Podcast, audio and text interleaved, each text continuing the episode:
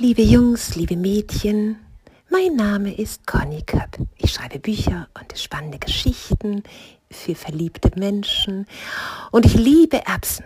Und ob ihr jetzt Erbsen mögt oder nicht, ihr solltet unbedingt das Märchen von der berühmtesten Erbse der Welt kennen. Also von Hans Christian Andersen. Macht es euch gemütlich und hört einfach nur zu. Es war einmal ein Prinz, der wollte unbedingt eine Prinzessin heiraten. Doch diese sollte eine wirkliche Prinzessin sein. Daher reiste er in der ganzen Welt umher, um eine solche zu finden. Doch jeder, die er fand, fehlte etwas.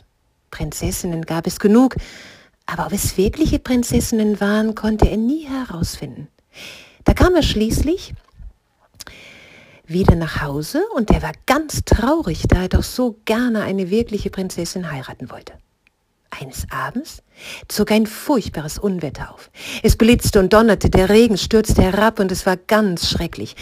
Da klopfte es an das Stadttor und der alte König ging, um aufzumachen. Es war eine Prinzessin, die draußen vor dem Tor stand.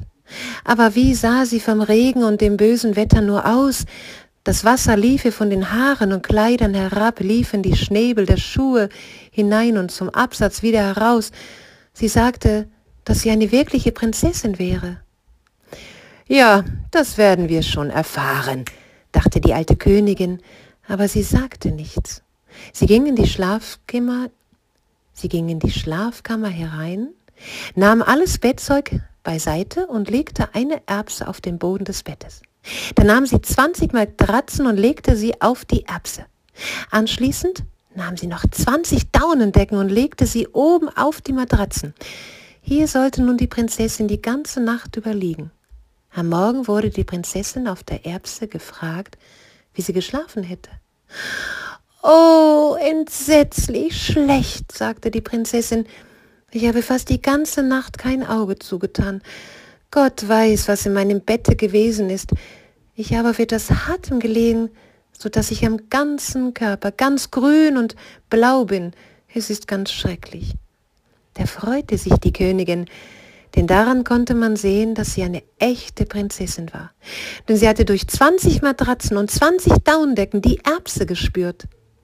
So feinfühlig konnte niemand sein außer einer echten Prinzessin. Da nahm sie der Prinz zur Frau, denn nun wusste er, dass er seine Prinzessin gefunden hatte. Und die Erbse kam auf die Kunstkammer, wo sie noch heute zu sehen ist, wenn sie niemand gestohlen hat. Und nun viel Spaß bei den anderen Märchen.